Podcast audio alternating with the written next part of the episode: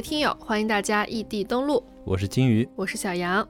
呃，在这里首先跟大家道个歉啊，因为上周我出差了一周啊，出差的时间也比较长，也没法协调，所以我们停更了一周，这也是我们更新以来的第一次停更啊，确实挺不好意思的，没有准时登录，我跟大家说抱歉啦。对不起大家。嗯，那我们这周赶紧给大家安排上我们的地方怪谈系列，而且本周的内容可以说是我们自己很熟悉的地方，因为金鱼是西安人嘛。对，所以这期我们给大家带来的就是关于西安的都市怪谈。嗯，呃，可能在西安的朋友们都听说过一句话，就是西安这个地方很邪。对，哎，我觉得好像我们西北那边都比较邪乎，因为我自己老家是在甘肃嘛，我们天水也比较盛传这句话，就是说什么来什么，说啥来啥。我们小时候老师就教我们说，陕西地方邪，说个王八来个鳖，嗯？呃，对对对，就不要在背后说别人，对。哦，还有一句话说什么？呃，西安地方邪，只说不能绝。只说不能绝是什么意思？呃，绝在我们陕西话的意思里面就是骂人的意思，哦，就是说你说他可以，但你不要在背后骂别人。哦，骂完一回头，发现他看着你呢。对哎，关于这个西安地方邪啊，我还真有几个比较亲身经历的一个案例啊。嗯当时呢，我们上大学，然后有一个同学在学校门口等她男朋友，然后呢，她就说他怎么还不来啊？走，该不会被车撞了吧？结果她男朋友真的被车撞了。我靠，这种话也不要瞎说了。对，就还有更多一些邪性的事儿，我都没法儿一一举例了啊。呃，就是有一个定论，只要你在背后说别人坏话，或者说你期望不要发生某一件不好的事情，这件事情就一定会发生。特别的不经念叨。对，我就记得有一次，我正跟我一个朋友在聊天儿，然后聊着聊着聊到一个很久很久没见的一个我们共同的朋友，嗯但这个朋友他其实已经出国很久了嗯啊，但是呢，就在我们聊完天没多久，也就是两三天之后吧，这个出国的朋友就给我们打电话说，哎，我回国了，咱啥时候见一面？哇，啊，哎，所以这也是我们这期的标题由来是吧？说着网吧来个鳖，对，这是我们幼儿园老师教我们的。老陕流传下来的这个，这算歇后语吗？嗯，我觉得应该算俏皮话吧。嗯，行，那我们今天就给大家带来几个发生在这片秦州大地上的都市怪谈。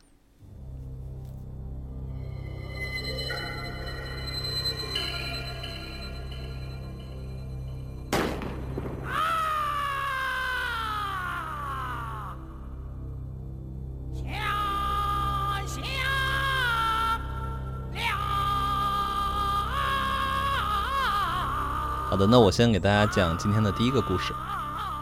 呃，这第一个故事呢，其实在西安人中啊，也算是比较有名的一个都市怪谈了。大体上来说呢，就是说西安的城墙拐角处阴气很重，呃，晚上太阳落山之后啊，千万不要到城墙边儿去玩儿，啊，大概是这样。嗯因为我本人小的时候呢，我们家就住在西门的城墙边儿，哎，就是这个传说中阴气很重的地方。嗯啊，就是现在白鹿湾那个位置，呃，离城墙拐角特别近嘛。就是我那时候小时候饭后的娱乐活动就是去爬城墙。哦，我有一次去西安玩的时候也爬过城墙，然后上面有好多好多那个飞无人机的。呃，我说的爬城墙跟你说的可能不一样，我们那时候爬城墙是没有上去的路的，哦，我就是生从外面爬爬是吧？从外面爬。不是那个旅游的项目走楼梯。对，我们那时候从外面生爬，而且我小的时候西安的城墙是土的，是没有现在的这样砖石的，它就是土城墙。那所以现在的是后来修缮过的是吧？嗯，大概在我上初中的时候修的吧，哦也就是零几年的时候才修过。嗯呃，那么刚才话说回来啊，就是在我小的时候，那个时候是土城墙嘛，所以那个时候城墙边儿的那条路呢，也是没有路灯的，晚上就特别的黑。嗯呃，也是因为它晚上很黑，再加上它那块儿的路啊不是很平整，所以家长们就告诉我们说，晚上不要到那儿去玩儿。啊、大家都知道，农历的十月初一，我们一般都会烧烧纸啊、扫扫墓啊，来缅怀一下故去的亲人嘛。嗯，寒衣节差不多。哎，对，嗯因为十月初一它算是一个秋冬交际吧，对啊，是给逝去的亲人烧一些纸钱，让他们去买过冬的衣物嘛。对，啊，所以这一天晚上烧纸的人啊，一般是很多的。但是二零零一年十月初一的这一天，发生了一件怪事儿。这个故事呢，发生在西安北马道巷南口。去过的朋友可能都知道哈，就是西安城里的南北马道巷是紧贴着城墙的一条小路。那这条小路出来之后啊，就能看到城墙的西大门，也就是我们现在叫的安定门。出来之后呢，有一种豁然开朗的感觉。呃，我不知道我们的听众那里有没有这个传统啊？反正我们那边的传统就是烧纸的时候，如果你实在是回不去老家，你就要尽量在一个路口烧，越开阔越好。对对对，是的，北京这边好像也是这样。哎，是。所以每逢初一十五的时候，十字路口祭奠亲人的那个烧纸的就会非常非常多。对那相传也是这样的话，去世的亲人才好找到嘛，顺着路走过来嘛。是。那二零零一年十月初一的这一天午夜十二点左右，刚结束了一天工作的，我们就叫他马先生吧。嗯。带着他的妻子从北马道向南口路过，两人走着走着就说：“这地上怎么到处都是烧过的灰烬啊？”那这个时候妻子就提醒了一下他说：“哎，你忘了今天十月初一啊，大家都烧纸呢。”啊，那这个马先生一听啊，就拍了拍脑门说：“嗨，瞧我这记性，我把这茬给忘了。那咱也应该给咱家老爷子烧点儿，这大过冬了的是吧？”嗯。就在两人这么边走边聊的时候，一小撮不起眼的灰烬被风吹到了这个马先生身上。那大家都知道，灰烬掉到人身上，你要是轻轻一吹，它还有可能不在身上留下痕迹。嗯。但是你要想把它拍掉啊，那肯定会留下痕迹的。对，一拍就拍到衣服的那个布缝里头去了。哎，对。但是大家都知道人的本能反应嘛，有脏东西到身上都想拍一拍嘛。嗯。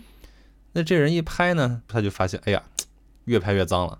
那随着他越拍越脏，越拍越脏啊，这个时候他媳妇就说：“哎，你这样拍是不行的。”说着呢，他媳妇就拧开了随身带的矿泉水瓶嘛，说：“别急别急，蘸点水一擦就掉了。”可是他蘸点水擦了一下，发现还是擦不干净。于是两人就决定算了，还是回家再弄吧。那这个马先生临走的时候，他还对那团灰烬飘来的地方就吐了口痰，就就爆了句粗话，说：“哎，真晦气，不知道是哪个倒霉鬼，连钱都拿不住。”嗯，他这可有点大不敬了。哎，谁说不是呢？没过多久啊，两人就回到了家。妻子放下衣服之后啊，就到卫生间去打了点热水。当妻子端着盆走出来的时候，就说：“哎，你赶紧把衣服脱下来，我顺手帮你洗了吧。”而这个时候，诡异的事来了。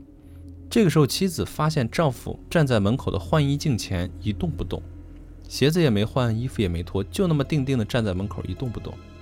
那这个时候，妻子就尝试着想叫一下丈夫。她叫了两声丈夫，但丈夫没搭理她，就那么死死地盯着门口的镜子。于是妻子缓缓地走到丈夫身后，却看见丈夫忽然浑身一颤，紧接着就操着一口流利的上海话说：“侬赔我钞票，侬把我钞票贴到水里向去了。本来贴嘛就算了，侬哪能还骂人呢？”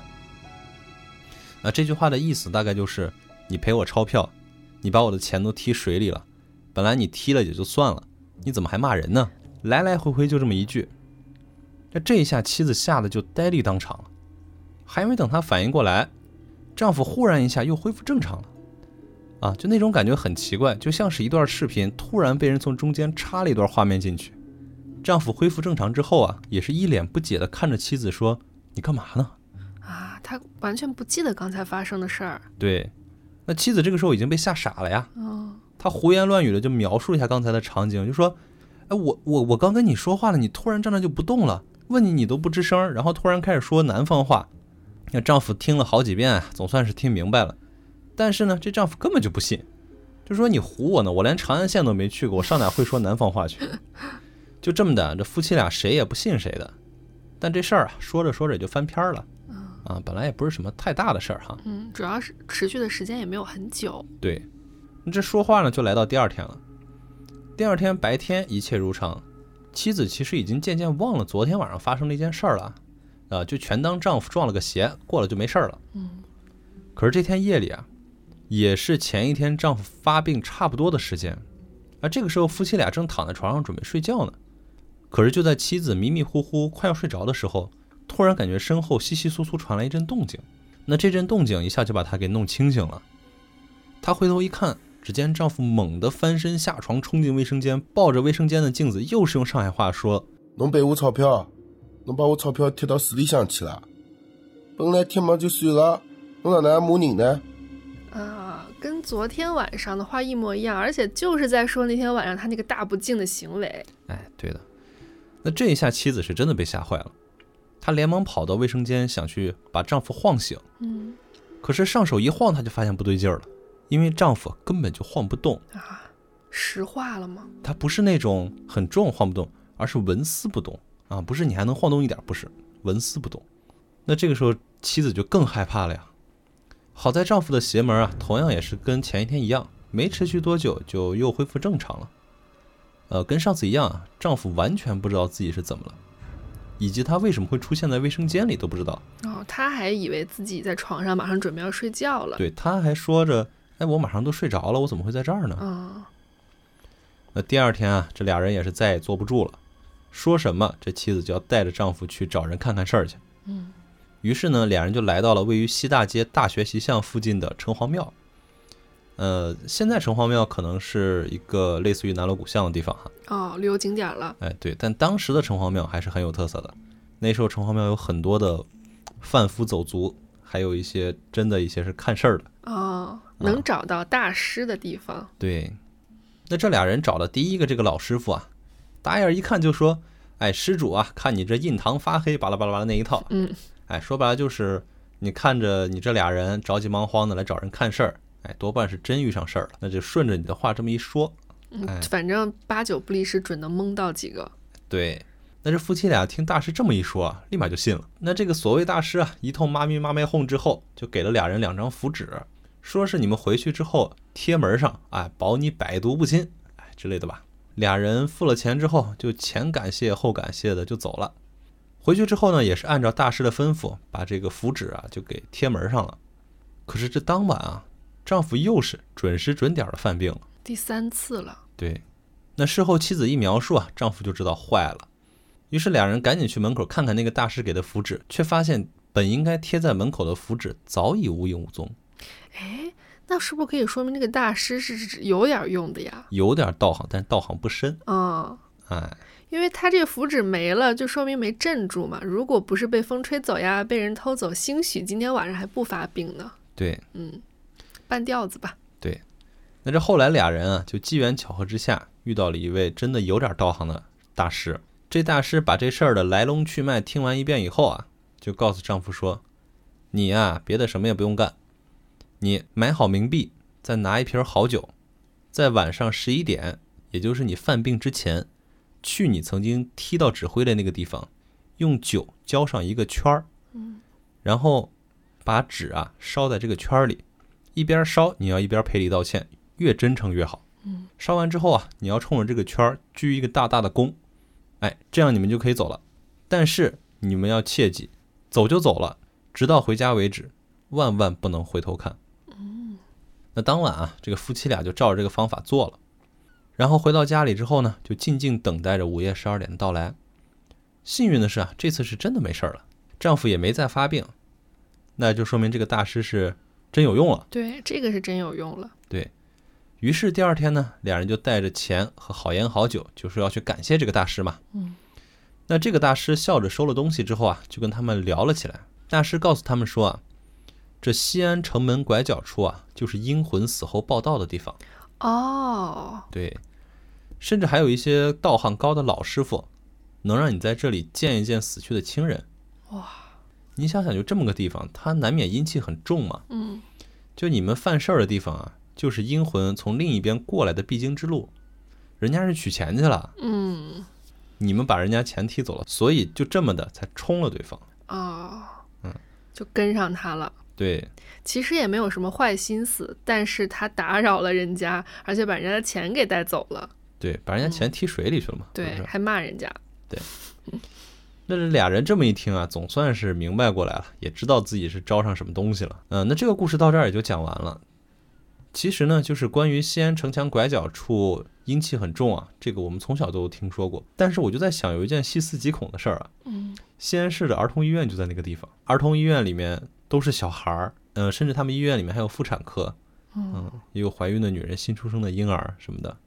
我觉得这听起来就很像一个大轮回的地方。对，嗯，有点像就是已经故去的人到这儿投胎的一个出入口。对嗯你这个让我想到那个日剧《重启人生》，就那个日剧里，它有一个桥段是讲，呃，主角死去之后，他会去到一个类似报道处的地方，啊，他就是好几扇门是吧有？一个前台，然后他就说啊，你是要投胎，你就去那儿；你要怎么怎么样，你就去这儿。对，让我感觉这个地方就有点像那种办事处。哎，有点意思。嗯，你要是取钱，你就去那儿；你要是想去那个医院投胎，你就走这边的门。对，嗯，所以说，人平时啊还是要行善积德。嗯，对对对，嗯，而且对这种事情，我觉得一定要心怀敬意，对，甭管你信不信吧，对就是保持一颗敬畏之心就行了。对，保持敬畏之心，永远不会有错的。对，嗯。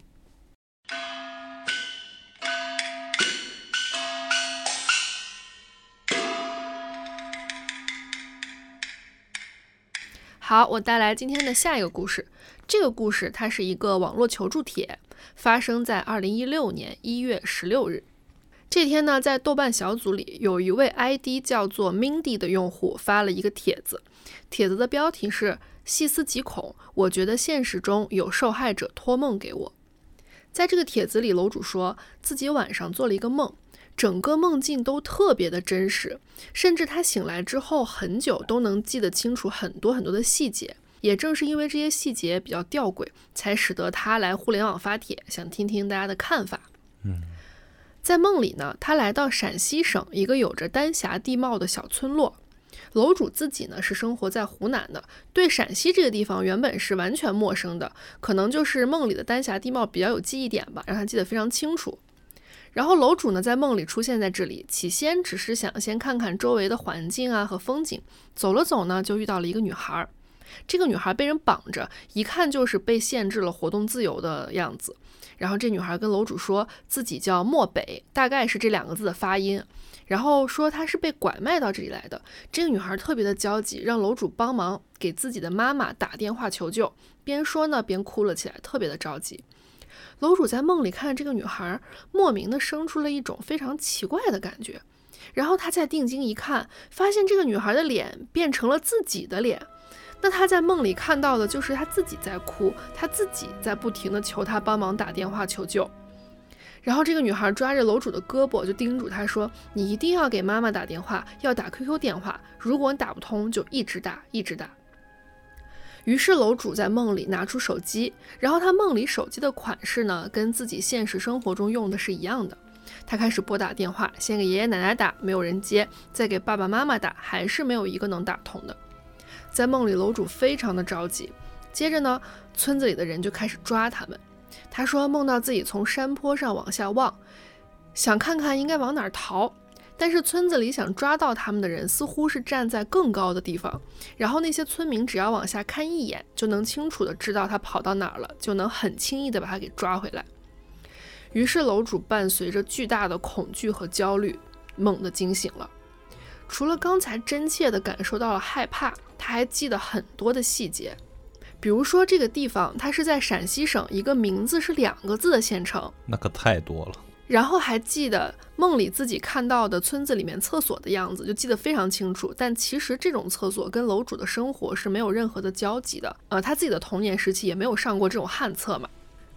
他也记得在梦里吃了顿饭，吃的饭是茄子和另一个素菜。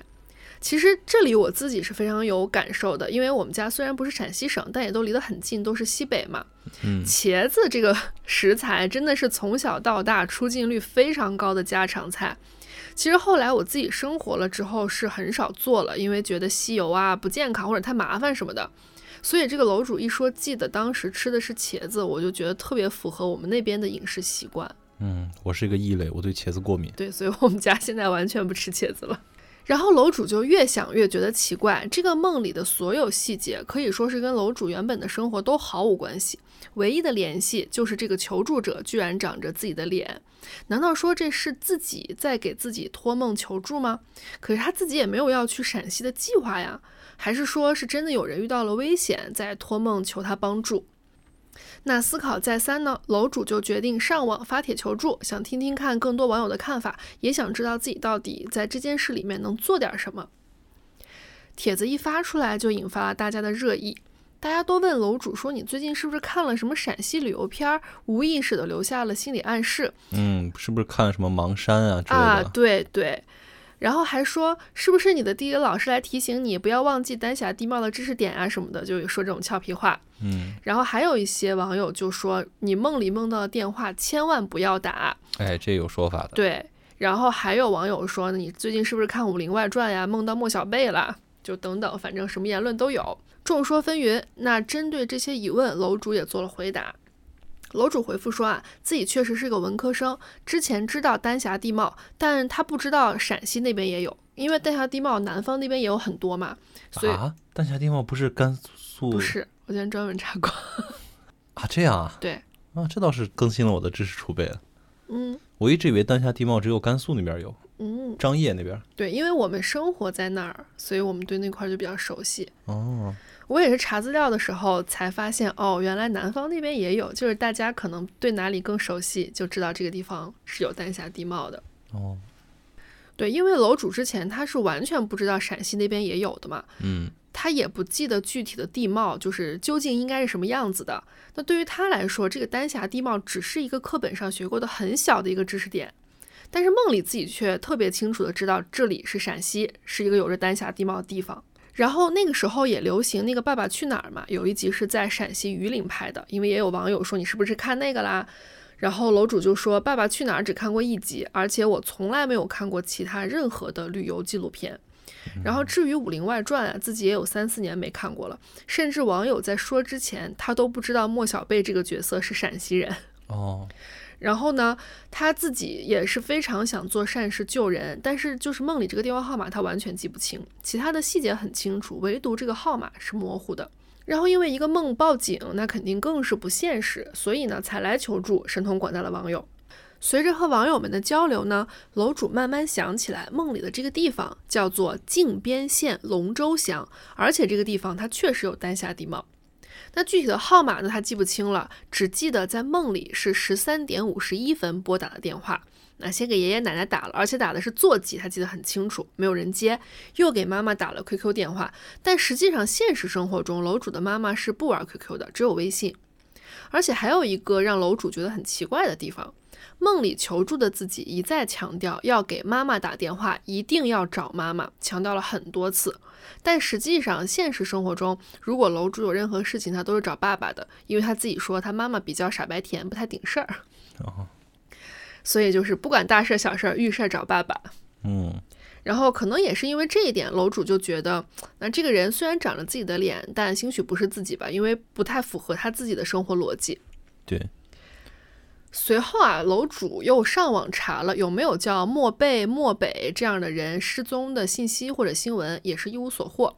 于是楼主就有点犹豫不决，就他觉得看起来是想帮助梦里的这个人，好像只有亲自去趟陕西省，看看到底有没有人需要帮助。你可别去了。是，然后呢，这个时候啊，网友们的看法基本上就分为两派了，一种就跟你刚说的一样，说梦里求助的这个人应该就是未来的你自己，所以一定不要去。如果你去了，可能真的会被拐卖，一去呢就会触发莫比乌斯环的开关。那为了你自身安全，千万不要去趟这个浑水。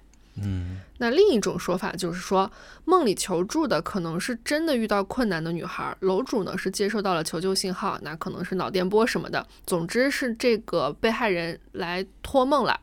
那救人一命胜造七级浮屠嘛，应该去看看，梦见就是缘分之类的。万一真的有人被拐卖了，等着被解救呢？那也不是你能解救得了的。是。那楼主自己被网友们的这种说法也吓到了，他就找了高人算了算。这个高人说，确实有人托梦求救，但求救者正是未来的自己。如果楼主现在去了，连锁反应就开始了。楼主去到陕西就会被拐卖，拐卖了之后，楼主继续向下一个时间线的自己求助，无限循环。那不就是刚才那个网友说的莫比乌斯环吗？对，然后高人呢还劝楼主把帖子删了，说别太引起广泛讨论，对自己不好。那楼主都听了高人的话，一一照做了。但楼主删掉帖子之后啊，又有一个比较高赞的评论出现在了评论区。这位网友的观点是说，这位高人的方法就是在耽误事儿。他认为楼主不去陕西一探究竟，就是没有去救人。你不去救人，就是在损自己的阴德，这才是真正的对自己不好。他说，高人这就是在害人害己。那能做梦梦到，就说明楼主和梦里的女孩有缘分，就有责任要去做点什么。你放任不管，就会招致报应。我觉得这个确实有点站着说话不腰疼了。对对，我觉得毕竟对于楼主来说，当时二零一六年楼主是十九岁，你让他前往一个自己完全陌生的地方，而且确实你拿不准去了以后会不会有危险，你就这样站在道德的制高点指责，我觉得是非常没有必要的。对，啊。但是就像我刚刚说的，这是一个高赞评论，他就这样挂在了这个帖子的上面，也可能就是这样，这个观点慢慢的植入到了楼主的心里。那楼主听了高人的话，删了原帖内容之后呢，随后也就不再更新了。就在大家快要淡忘这件事的时候，四年之后，二零二零年的六月五日，楼主再次更新。这个时候呢，他把 ID 名改成了盛夏，这个名字也是有由来的。当年他第一次发帖的时候，就有网友说，楼主的经历跟一本名叫《怨气撞灵》的小说里的故事很像。这个小说的女主角的名字就叫盛夏。那这个盛夏呢，它可以通过梦境梦到一些人的遭遇，然后化解他们的怨气。楼主本来自己是说他也看过的，在网友们的提示下，他就又去看了一遍。那这些信息呢，在他第一次发帖的回复中，现在也都是可以看到的。所以这次呢，楼主把网名改成盛夏，可能也是内心深处想像这个小说的女主角一样，给别人带来一些帮助吧。嗯，那这次楼主发帖的内容是这样的，他说：“当年很多人让我去救救他，我也曾犹豫过，要不要因为一个逼真到极点的梦去报警。”甚至去看看梦里的地方，但最终因为种种原因没有去成。二零一六年，十九岁的自己无忧无虑，现在二十三岁，这四年过得非常魔幻。自己的身体出了故障，心里也患上疾病，和青梅竹马分手，父亲猝死，母亲患癌，家里一下子遇到这么多事儿，有点挺不过来。现在也是一贫如洗，整个生活和人生一百八十度大转弯。或许这就是冥冥之中的报应，也许真的应该去看看梦里的那个地方。可能楼主真的是受到刚才说的那个高赞评论的影响，觉得自己放任不管，所以这几年家里遇到了这么多糟糕的事儿。嗯，但是按理说损阴德也是损了你下辈子的事儿啊，不关这辈子的事儿哈。没这么快现世报啊。嗯，楼主可能。本来前半生是一个过得比较顺风顺水的无忧无虑的一个小女孩，嗯，突然你看，这父亲去世了，母亲患癌症了，急转直下，对，急转直下，那她 必然就会跟一些奇怪的事情联系在一起嘛，她可能就会责怪自己说，是不是我去了就会好一点？那这样都是怪我当时没有去。那当时这个楼主的更新一发出，就有脑子转得快的网友立刻提出啊。他说：“当年楼主就疑惑，为什么梦里的自己求助的时候一直强调是要给妈妈打电话？当时不就觉得这个点跟现实生活对不上，所以觉得那个人不可能是自己嘛？哦，因为父亲去世了。对，但现在看来，这个梦里求助的楼主很有可能就是二零二零年的楼主嘛。嗯，他就是知道爸爸已经去世了嘛，所以只能向妈妈求助。那这是不是就更能说明那个梦确实是楼主自己在向自己求助呢？”在二零二零年的六月七号，楼主再次更新，内容是这样的：他说大概率不会有什么后续了，谢谢大家的建议和祝福。鬼神之说，我敬畏而不全信。自问做人善良坦荡，无愧于心。也许是运势之说，也许福报未到。但我相信我会好起来。现在我一边照顾妈妈，一边写好像永远也写不出来的硕士论文，也慢慢在自己的社交平台上做一些小本副业。因为化疗药物和检查的花费实在是太大了。然后后面还说那个有兴趣的可以联系他，然后祝大家平安幸福。虽然呢他说不会再更新了，但是这件事情也没有到此为止。大半年后，在二零二一年的二月二十二日，楼主再次更新。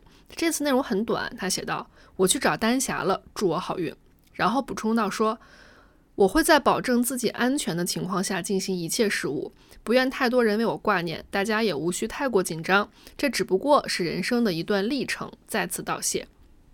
那网友们听到楼主真的要去陕西找丹霞地貌了，就炸了锅了，非常担心。最开始就是说那个一定要去救人、做善事的那批网友，也觉得此事太蹊跷了，也不劝了。对呀，因为我觉得从上面的信息来看，虽然这个梦已经过去五年了，但是这五年中的变故更让人觉得梦是楼主自己在求助嘛。你一旦去了，真的很有可能遇到危险，从而触发蝴蝶效应的开关。高人当年的指点是千万别去，楼主也听了，原本就可以到这儿了，但是家中的变故让楼主心存内疚，觉得应该是没有去产生了报应嘛。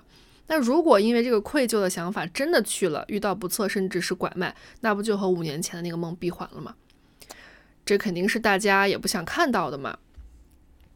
那在二零二一年的三月十三日，楼主又一次更新，这呢也是这件事的最后一次更新了。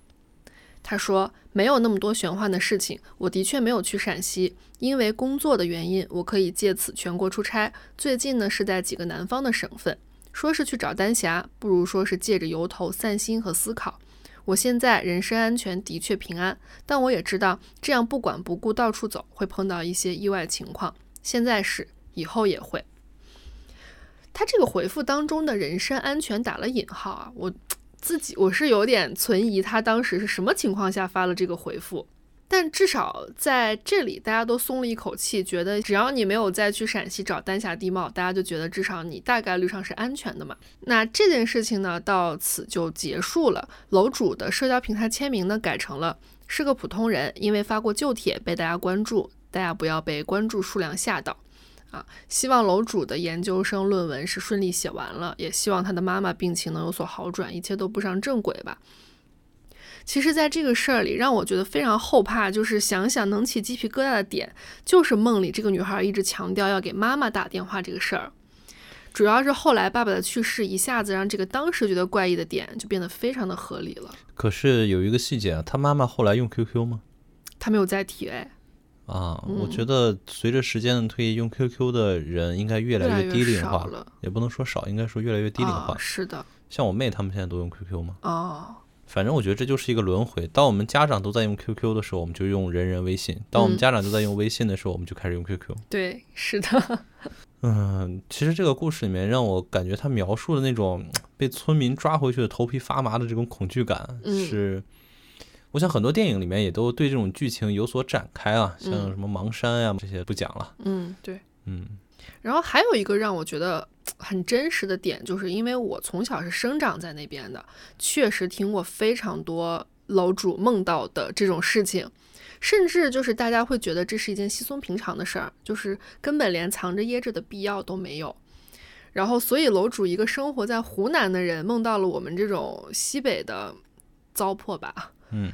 还所以我觉得还是让人觉得很后怕的，因为我觉得这是我儿时的生活日常，然后一个很遥远的人梦到了我们的生活日常，我觉得让这个可信度就变得非常的高了。你只是听说过，而我真的见过。我当时上大学的时候有一个爱好就是骑行，嗯我喜欢骑自行车去到处玩儿。有一次呢，我就跟几个同学骑车来到了陕西省的宁强县。那这个地方呢，怎么说呢？它有一个比较偏僻的村子，具体是哪儿我就不讲了啊。然后呢，当时我们在这个村子里面呢，就看到一个呃一个小院子，一个小院子里面有一个房子，房子里面是一层那种薄薄的，就是看不清里面的那种窗户。嗯然后我们刚好骑累了，想坐那儿歇一会儿，然后正想坐那儿歇了，突然就看见那个窗户上趴了一个女人，然后这个女人是个什么状态呢？就是披头散发，感觉像是呃精神稍微有点问题的那种啊，嗯，然后话也不说，就看着你就是嘿嘿傻笑，就扒在那个窗户上。对。然后当时我一个同学就说：“哎，别看，这八成是被拐来了，被打傻了。哦哎，真的，我觉得这种事儿我们小时候还挺常能听到的。”嗯，其实现在也不少。是，因为我印象中，因为我小时候家里是在算是城市里面，但是有很多亲戚是住在农村。然后如果说有那种逢年过节需要走亲戚的话，是要去农村的嘛。然后每当这个时候，爸爸妈妈也就会额外叮嘱说，一定要在我们的实验范围之内。就小时候不懂，觉得农村很好玩呀，没有见过就撒欢儿了，但是爸爸妈妈就会很紧张。对，呃，那在这里也给大家普及一个知识点吧，就是我们国家近些年也上线了团圆系统。嗯这个东西呢，就是专门针对拐卖妇女儿童的案件的，据说找回率高达百分之九十八点六，也可以说是所有人贩子的一个克星吧。嗯，他具体是怎么搞的？它就是儿童失踪以后，你打幺幺零，然后警方确认，然后线上六千多名民警可以推送儿童的信息以及照片，上传到这个团圆 APP 里面。嗯然后公安部儿童失踪紧急发布平台的新浪微博啊，包括高德地图啊，就会精准推送你在哪儿失踪的，哦，就推送到这附近的人。它就是一个 app 是吧？然后利用大数据，对，就是它会根据你的失踪时间，比如说你失踪一小时以内，它会推送给你这个儿童丢失地点方圆一百公里以内的人嗯。啊，包括警察或者说一些下载这个 app 的呃用户，嗯啊，然后两小时以内呢，它就给你推送两百公里范围内的、嗯扩大这个半径。啊，三小时就是三百公里，超过三小时就是半径五百公里。嗯反正还是希望大家不要用到任何的这个求助软件，也不要用到托梦求助的方法，大家都平平安安是最好的。嗯，那其实我们说回这个故事本身啊，它这个帖子让我想到另一篇跟做梦有关的帖子。这个帖子是说你有没有做过那种特别真实的梦？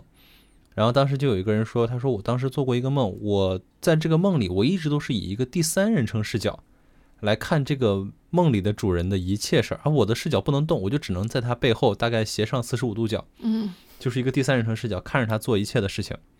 然后他说他在梦里啊，就看着这个人从出生到上学，到上小学、上中学、上高中，到上大学。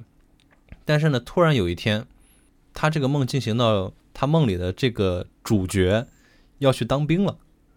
然后在当兵之前呢，这个主角就站在一个镜子前，就自言自语的说：“如果我回不来，那接下来的事儿就拜托你了。”然后回头看了他一眼。嗯但是主角一直知道他的存在，然后再回过神来的时候，他发现他变成第一人称视角了。哦，接力了，嗯，那不就说明这个主角回没回来吗？对，那他是以一个什么样的状态存在在这个主角身后的呀？他说他就是一个固定视角，一个固定大概在这个人身后略高一点的后脑勺儿后面点儿。啊，对，斜四十五度角，就刚好能看清他这个人整个。哇哦，这是他做的梦是吗？对，哇好有趣啊！我们节目也有一期是专门讲我跟金鱼做的一些非常奇怪和有趣的梦，嗯呃，没有编号就叫番外啊。如果感兴趣的朋友们可以去听一下。好的。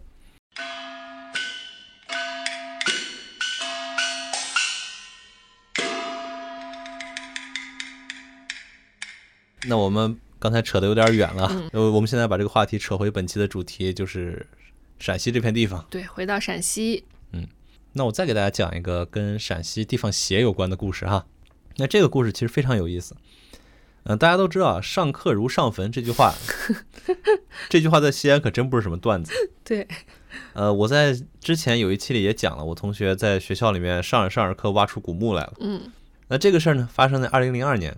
二零零二年的时候啊，西北政法大学它的新校区在长安县破土动工了，工程进展啊非常顺利。只是在最后，呃，施工队在挖澡堂子的时候，发现了一点不寻常的东西。当时啊，他们正准备打这个澡堂子的地基，然而地基刚一打下去，立马被叫停了。为什么呢？因为他们挖着挖着，发现土地下面有一个拱形的瓦片结构。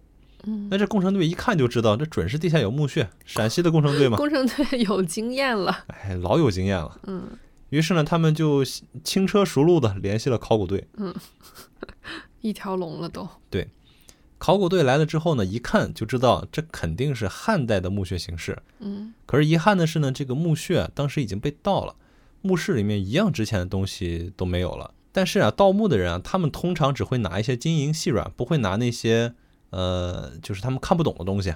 于是啊，这个考古队员经过他们仔细的发掘，在这个墓穴里面一个隐蔽的角落，发现藏着两枚铜印，而这两枚铜印呢，恰恰显示了墓穴的主人正是汉武帝时期的法学家张汤。啊，那可能这么说起来，很多人对这个名字会有点陌生啊。那我给大家简单介绍一下这个张汤何许人也。首先啊，这个张汤是汉武帝时期的重臣，他是一名法学家，呃，就是诸子百家中的法家之首。他这个人呢，严刑峻法，被人们称为酷吏。但是呢，他同时又是一个清正廉洁的好官。这个张汤在晚年啊，遭到污蔑而自杀。根据历史记载啊，张汤生于杜陵，从小喜欢研究律法。在位时呢，张汤也制定了包括像月宫律啊、朝律啊等等等等。反正总的来说，他是一个法律的制定者和先驱者。所以呢，很多人就尊称他为中华五千年历史中律法界的祖师爷。啊，可是奇怪的是呢，这个人有这么高的地位，但他的墓室却非常的简陋。虽然刚才说了，值钱的东西被盗墓贼搬走了，但是呢，我们知道汉代的时候对墓葬有很高的要求的。嗯，那个时候讲究是视死如视生，就是他的墓室一定会盖得很大。就如同你还在世的时候的地位一样，是要匹配上的。对，你想啊，法家之首啊，对，那诸子百家任何一家之首那都了不地了。所以像张汤这个人的墓穴不应该这么简陋啊，但我觉得啊，这应该也能从侧面说明出来，这个人是真的很公正廉洁、两袖清风吧。嗯，所以说呢，我们回到前面看看，政法大学挖出了法家之手。哦，政法大学，对对对，这不就是你们政法大学的祖师爷吗？对啊，政法大学挖出来自己的祖师爷，对，你说这地方邪不邪？哎，这个很有趣，这也很巧。那你说学校在选址的时候，应该是不知道这里有张汤的墓的，对不对？肯定不知道，考古队来了才知道的呀。嗯，所以呢，政法大学也在就在他们如今澡堂子那个地方修了一座张汤祠。哦，呃，还有一个趣闻啊，就是啊、因为我们学校当时离政法大学也很近嘛，嗯，呃，我们有很多政法大学的朋友，他们说他们在考试之前都会去这个张汤的碑前拜一拜，拜一拜祖师爷，求自己不挂科。啊，这个很有趣，真的是很邪乎。这真的是一个充满巧合的城市。可不嘛。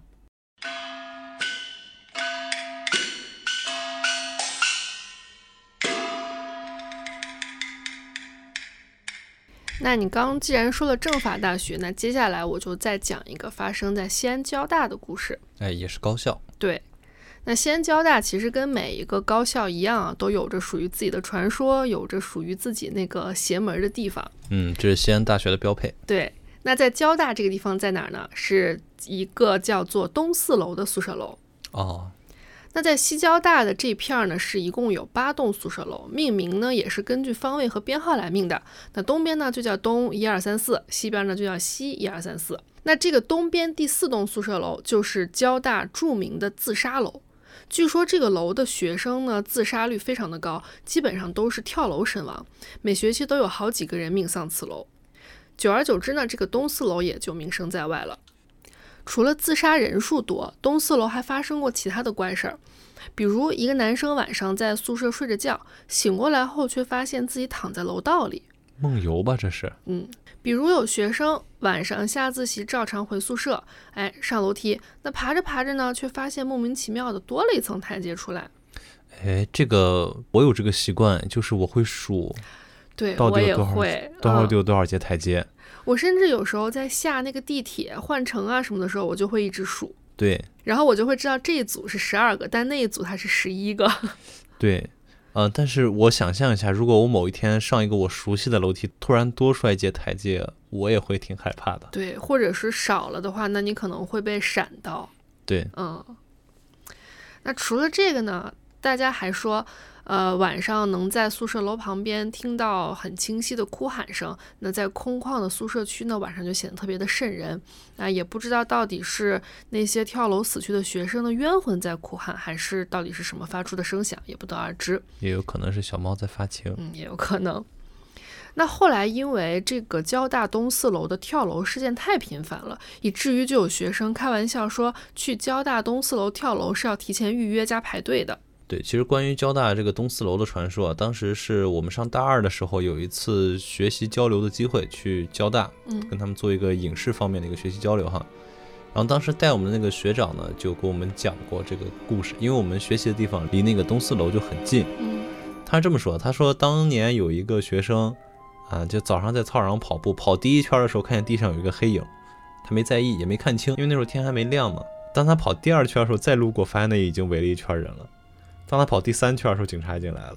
啊，那心理阴影得多大呀？对，那除了说有学生自己在东四楼跳楼自杀之外呢，还有一个传言是说，当年有一个男生啊，也是住在东四楼，他某天晚上呢正蹲在阳台上抽烟，然后当天晚上他就从楼上掉下来了。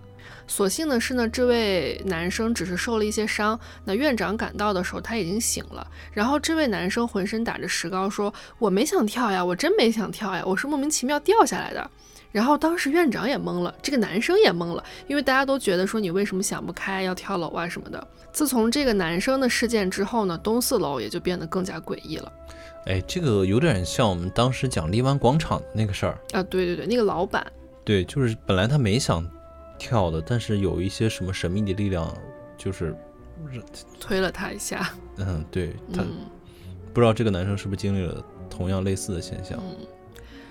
然后慢慢的呀，大家就觉得东四楼这么邪乎，会不会跟他的名字有关系？那东四不就是在形容跳楼的过程吗？咚，然后死。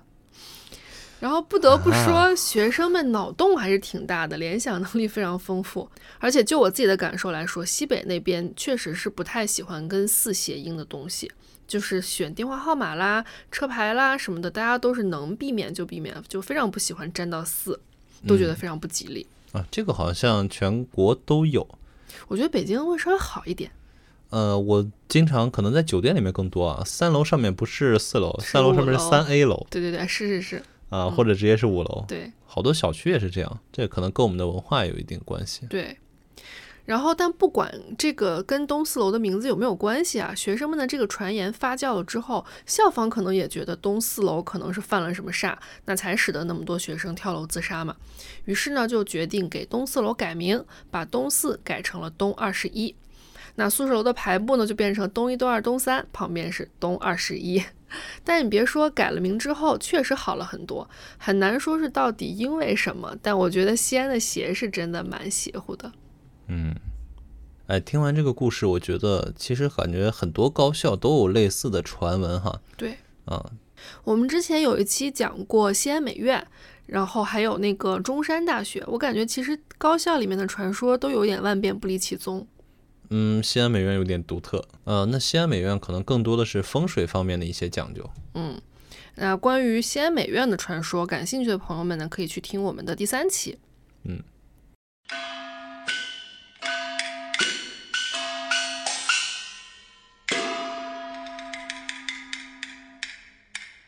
好，那么我接下来给大家讲的这个故事啊，发生在西安市的长安区。嗯、但是我们西安人一般比较习惯叫它长安县哈。啊、因为它以前是县城是吗？后来才规划为区的。对，哦，那这个长安县里面啊，它有很多的园，啊、是土字旁后面一个原来的原那个原。哎，你知道园跟山有什么区别吗？园更低一点儿。不是，园的顶是平的，山的顶是尖的哦，啊。其实它也蛮高的。嗯、这个故事呢，就是发生在长安县的一个园上。嗯呃，这是一个网友的亲身经历哈，大概是在九八年左右这个样子。当时呢，这位网友有七八个玩的比较好的小伙伴，这其中有一个朋友啊，他的爷爷是在长安县蝴蝶表厂附近的。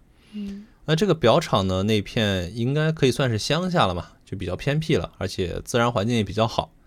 当时放假呢，他们几个小伙伴就会相约一块儿去爷爷家玩儿，就全当是郊游和避暑了。那这个表厂的后面呢，就是一片园，他们呢就想着去园上探险。小男孩嘛，就突出一个淘气，就跟爬山一样，其实爬野山。呃，对，爬野山，因为原上基本都是土嘛，嗯爬上去一趟也挺脏的。那他们一路上啊，就在找有什么地方有枯草啊、有树枝啊什么的，就想着聚到一块儿点一堆火玩儿。嗯，好危险。熊孩子玩火嘛。然后呢，他们走着走着呢，就发现园的上面有一个窑洞。哎，这个窑洞就很奇怪了，周围什么也没有，孤零零的一个窑洞。哎，那这一下几个小伙伴就来劲了，就说什么非要上去看看。嗯，小孩就喜欢钻这种洞。对，但是去的路上呢，会路过一片茂密的树林子。这个树林子走的深了，再回头看就容易看不到自己从哪儿来的了，容易迷路。哦，但是呢，他们抬头能看见那个洞，他们就顺着这条路往那个洞去了。当他们走到洞口啊，一个熊孩子就发现这个洞口有非常多的纸做的金元宝。那当时网友说，他这个朋友捡了一个，就觉得很好玩儿，于是呢，他们就几个人就鱼贯而入，进入这个窑洞里。可是他们一进去啊，就有一个年纪稍微大点的人就在里面喊说：“这里面有死人，有棺材，有鬼，快跑！”那他们几个人呢，也是还没看真章呢，就撒腿就转头就跑。可是他们往出跑的时候，跑着跑着却发现，哎，找不到回去的路了，迷路了。这眼看天就要黑了呀，他们就想着怎么办呀？怎么办？赶紧想办法找到回家的路啊！这要天黑了，在原上就麻烦了。于是呢，他们慌不择路的瞎走，走着走着呢，转头就看见一个老奶奶坐在石堆子上。这个老奶奶啊，她穿着干干净净的，就感觉不像是原上的人。于是呢，他们几个人就走过去问这个老奶奶，就说：“哎，奶奶，你知道怎么去表厂吗？我们几个走迷路了。”这个老奶奶呢，就非常慈祥温柔的就说：“娃子啊，你们听我的，别拾东西，往西走，你们就能回去了。”然后他们就说：“这个奶奶，我们不分东南西北，你给我们指一下往哪儿走。”嗯然后他们说：“你们就冲着太阳的方向走，哎，因为那个时候快夕阳西下了嘛。”于是呢，这一伙人就顺着这个太阳的方向一直走走走，走了没多久呢，就看见有一个大婶儿。这个大婶呢，一看就是像原上人这个打扮。于是呢，几个小伙伴就又过去问说：“哎，大婶儿，你能不能告诉我们怎么回表厂呀？”那大婶儿愣了一下，说：“哎，回标上，回标上，你们往这儿走干嘛？往东走呀。”他们走反了。对于是就顺势指了一下。那这一下他们就觉得纳闷了，说：“这一东一西的，刚才我们问了一个老奶奶，她说往西走呀。那结果大婶儿一下就严肃起来了，说：‘你们碰到的是不是一个穿着挺体面的一个老太太？’让他们说是。然后这个大婶儿就告诉他们说：‘你们是不是拿了人家什么东西？赶紧扔了。’然后他们几个就冤枉呀，说：‘我们什么也没拿呀，我们就进洞。那进洞啥也没看见呢，我就跑出来了，什么也没拿呀。’然后那大婶儿说：‘你再看看。’你们身上或者说有没有无意间带上什么东西？然后呢，这个时候他们就在身上翻呀，然后那个年龄比较大的，就是最开始让他们跑的那个人啊，就在身上发现了一块纸做的金金元元宝。嗯，嗯，啊、他就是看到那个金元宝好看，所以揣到兜里了吧？对。然后这大婶儿一看就脸色煞白，说：“你们赶紧扔了，娃子，这不是开玩笑的。嗯，嗯那那个窑洞里是不是可能是一些祭台之类的东西？”嗯，不知道这个网友他也不知道。嗯因为他们刚刚不是在那个窑洞门口说什么有棺材有死人，嗯，那有可能就是一些祭祀的祭品被他们给拿了。对，有可能祭奠的就是刚才那个老太太呀。哎，也没准儿。嗯，嗯，然后呢，他们把这个东西扔了以后呢，就赶紧跑，顺着大婶指的方向就跑。嗯，跑了没多久呢，就看见那一片林子了。然后呢，他们在这个林子里啊，也是七拐八拐。好在刚才说了，他们上山的时候，呃，就收集那些枯木啊、树枝啊什么的。嗯，哎，无形之间给他们形成了一个那个路标。哦，于是啊，他们顺着来时的痕迹，终于是找到了回家的路。他们急忙跑回家之后啊，问了他朋友的爷爷，才知道这片园啊，过了那片林子往西走就是坟地。嗯，他爷爷赶忙问他：“你捡啥了没？”他们说：“没有，没有，没有，没有，就捡了个纸元宝，扔了，扔了，扔了。”嗯，那爷爷说：“真没捡别的了？”他们说：“没有，没有，没有。”于是他爷爷就长舒一口气说：“哎，还好，还好，还好。”可是第二天呢，他这个朋友就病了，一场大病，据说高烧烧到了快四十度，嗯，而且前前后后啊，等于是病了一个月。可是那个时候也是因为这个他们都太小嘛，所以大人也不告诉他们说你们具体是犯了什么忌讳了。嗯，只是从这件事之后啊，这个网友说他就再也不敢去长安县了。嗯有心理阴影了。那还好，他当时是听了那个大婶儿的话，赶紧把那个不属于他的金元宝给扔了。对而且我觉得这个老奶奶啊，嗯听起来好，感觉也不像什么邪神。啊、穿着非常的体面。哎，她这个老太太给我感觉就有点像那个猫脸老太太。嗯，是哎，就穿着得体嘛，但是猫脸老太太不是半张脸是猫嘛？的脸，对，哎，这个具体我们哪期讲到东北怪谈的时候嗯可以。再跟大家分享吧。对。哎，我还有一个感受，就是你看这个老奶奶指的路跟大婶儿指的路是相反的。嗯，那她虽然不是什么邪神，不是什么邪乎的恶灵，但是我觉得她也是不太想让这几个小孩儿回到家里。给他们点教训吧。对，嗯，是小教训一下。所以这种烧给亡灵的祭品，真的大家不要随便去碰啊、拿呀，或者是像第一个故事里面那种心怀不敬还要骂人家的，千万万万不可。对，嗯好，那我们今天的故事差不多就讲到这儿了。嗯如果大家喜欢我们本期的故事的话，欢迎在评论区留言告诉我们，也欢迎跟我们分享你所在的城市有哪些有趣的都市怪谈。如果你想跟我们交流的话呢，可以添加我们的听友群，在微信搜索中输入“异地登录四零四”，异地登录是拼音的全拼，就可以添加我们了。然后我们的节目呢会在每周一的零点尽量准时更新，有时候可能会早一点，有时候可能会晚一点啊，但是每周一都会跟大家见面。那我们的节目在小宇宙、喜马拉雅、网易云音乐、QQ 音乐和苹果 Podcast 上都有同步更新，大家喜欢的话不要忘记订阅和分享。好，那么大家如果喜欢我们的话呢，也可以打开赞赏功能，给我们一点小小的鼓励。嗯，那么我们下期再异地登录，拜拜。拜拜。